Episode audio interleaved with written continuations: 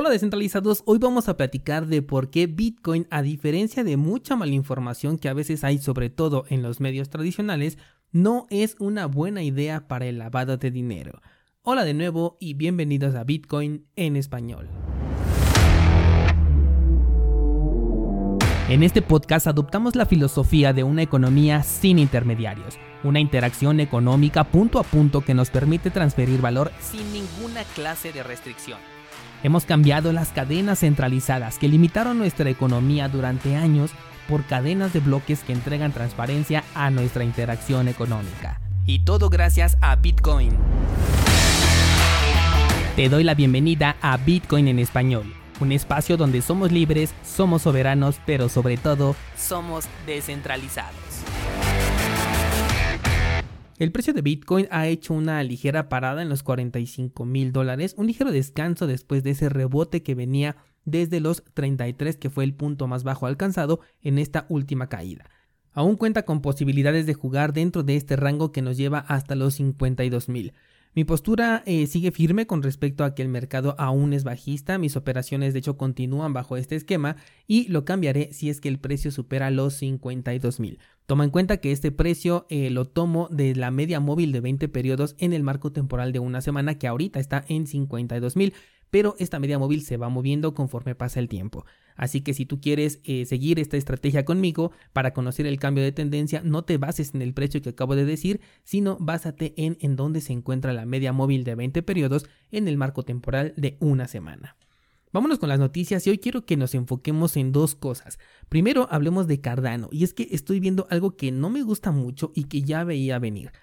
Y es que hay una empresa de Internet blockchain llamada TreeAir, la cual ha abandonado la red de Cardano y se ha pasado a una red que está basada en Ethereum.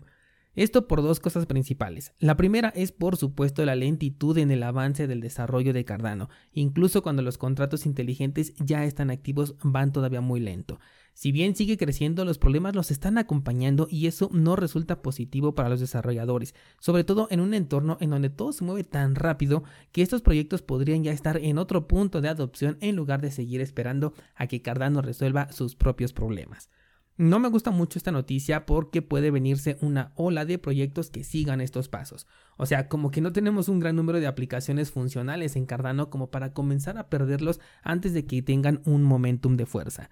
Nada está escrito todavía, es posible que en el mediano plazo esta sea considerada como una mala decisión, pero también podría ser todo lo contrario. De hecho, todo va a depender del avance que realmente tenga Cardano. El otro punto por el cual han realizado esta migración es porque no hay suficientes desarrolladores en el lenguaje de Haskell, que es en el cual se escribe para Cardano. Si bien no es un lenguaje tan complicado, pues su base es mucho más sólida que la de Ethereum, Solidity, que es el lenguaje que utiliza Ethereum, ha tenido tanta fuerza que los programadores cuando quieren entrar al mundo cripto lo hacen con Solidity por el enorme campo de aplicación que pueden tener. Según el informe de la empresa, no fueron capaces de conseguir el talento necesario para llevar a cabo este desarrollo y apenas consiguieron un par de personas con conocimiento base sobre Haskell, lo cual pues los llevó a tomar esta decisión.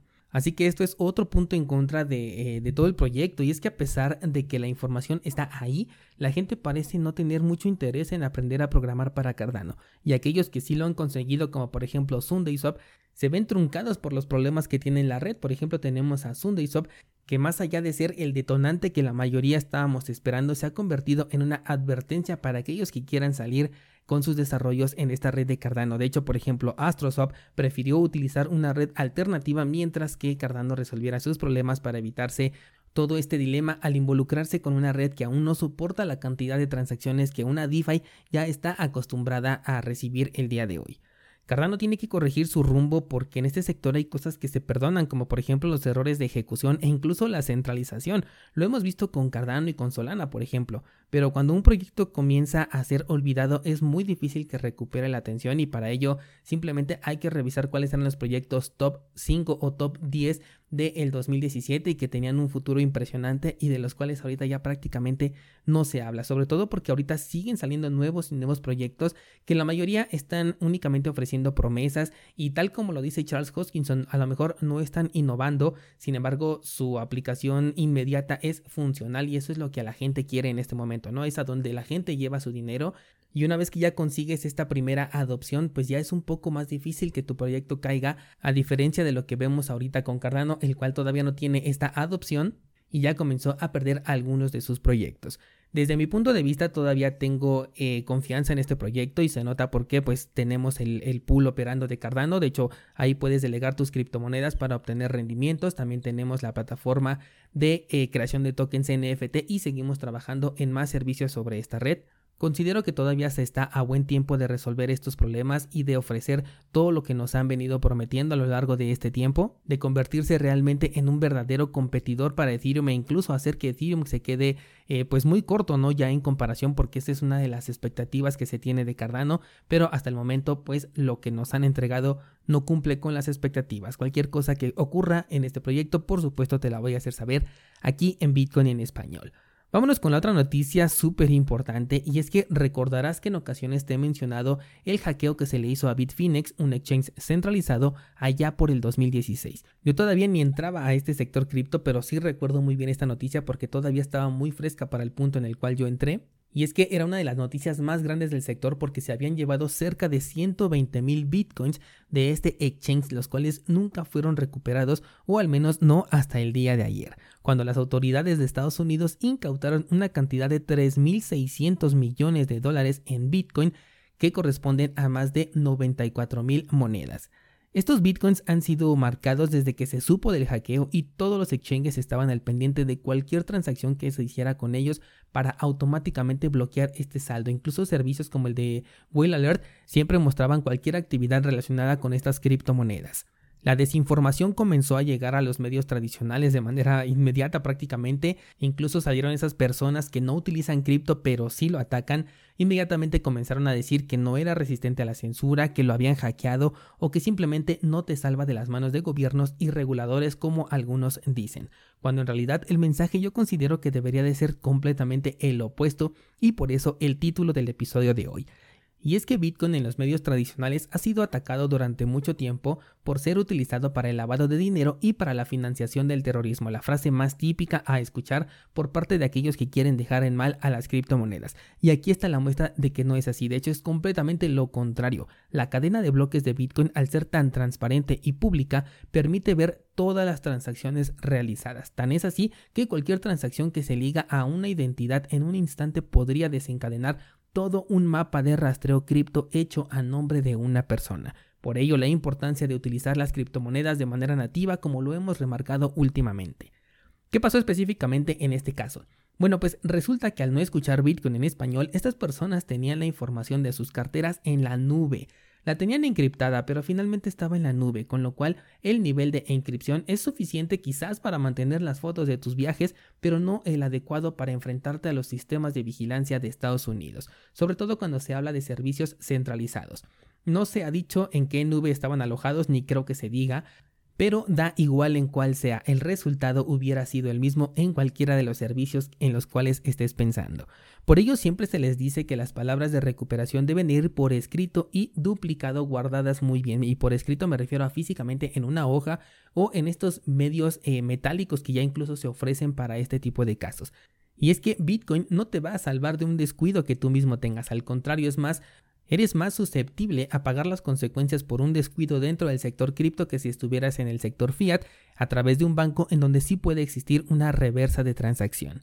Utilizar Bitcoin para el lavado de dinero o actividades ilegales me resulta una actividad que solamente harían los novatos, y a pesar de haber sido gente capaz de hackear un exchange, en el uso de Bitcoin demostraron su inexperiencia porque guardaron el acceso a sus llaves privadas en la nube, pasaron por actividad en diferentes exchanges centralizados y además de eso, junto con las claves privadas dejaron información que facilitaba la búsqueda de estas personas de manera física, es decir, correos electrónicos e incluso direcciones físicas. Entonces, Bitcoin no fue hackeado y sí es resistente a la censura, pero eso a nivel de protocolo de Bitcoin. Ya el uso que cada quien le dé, eso es lo que le puede quitar estos atributos, como por ejemplo aquellos que depositan su Bitcoin en Binance o en cualquier otro exchange centralizado, le están quitando todo el atributo a Bitcoin y ya no puedes culpar al protocolo de algo que tú mismo le quitaste. El venderlo en un exchange a cambio de dinero fiat también hace que quede ligada esta actividad cripto a tu identidad y eso es indeleble, nunca olvides esto. Algo curioso es que los cargos para estas personas son por el intento de lavado de dinero y no por haber hackeado un exchange. Por lo que yo creo que ahora podemos ver una posible batalla entre el exchange con las autoridades para que le devuelvan ese saldo que en teoría le pertenece no solamente a la empresa, sino a los afectados por este hackeo, porque ese era dinero que había la gente depositado ahí en un criptobanco centralizado. Esto nos debe de dejar una lección bastante clara y es no subestimar la blockchain de Bitcoin porque está hecha para ser tan clara como el agua y mostrar absolutamente todo movimiento cripto. Podemos incluso rastrear las transacciones que se hicieron 8 o 10 años atrás. Incluso la primera transacción que hizo Satoshi Nakamoto la podemos visualizar. Cualquier persona la puede visualizar desde la blockchain de Bitcoin. Todos estos problemas nacen de tener a Bitcoin o a las criptomonedas ligadas al precio de un dinero fiat en lugar de crear una verdadera economía descentralizada. Vámonos al Discord y vamos a debatir este tema. Con gusto me voy a unir a la, conversación. Creo que es algo muy importante e interesante de debatir. Podemos aprender mucho de este caso y debatir largo y tendido. Así que los veo por allá y mañana seguimos platicando.